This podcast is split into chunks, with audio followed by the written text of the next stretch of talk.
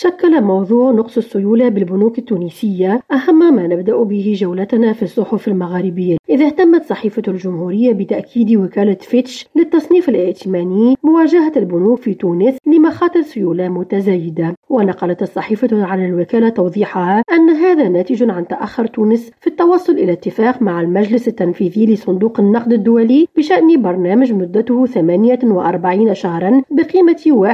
1.9 مليار دولار وقالت الصحيفة إن الوكالة أبرزت أن هذا التأخير يجعل مخاطر إفلاس البنوك التونسية أقرب إلى المخاطر السيادية في سيناريو التخلف عن السداد المحتمل بالجزائر سلطت الشروق الجزائرية الضوء على تنامي الشعوذة بالمجتمع الجزائري وأوضحت أنه مع انتشار بعض الآفات الاجتماعية وطغيان الماديات في حياة الجزائريين وتفكك العلاقات الأسرية مع زيادة نسبة الطلاق والعنوسة والخيانات الزوجية عادت في مقابل ذلك لدى المجتمع الجزائري مظاهر الجهل والاعتقاد بالخرافات كالتنبؤ بالمستقبل والشعوذة والسحر تحت غطاء الرقية الشرعية أحيانا بموريتانيا اهتمت الصحف بنفي الحكومة السنغالية المزاعم التي تلمح إلى أن الرئيس السنغالي ماكيسال قدم تبرعا ماليا لزعيمة الجبهة الوطنية الفرنسية ماري لوبين التي قامت مؤخرا بزيارة إلى دكار نرجس بجيرار مراجو تونس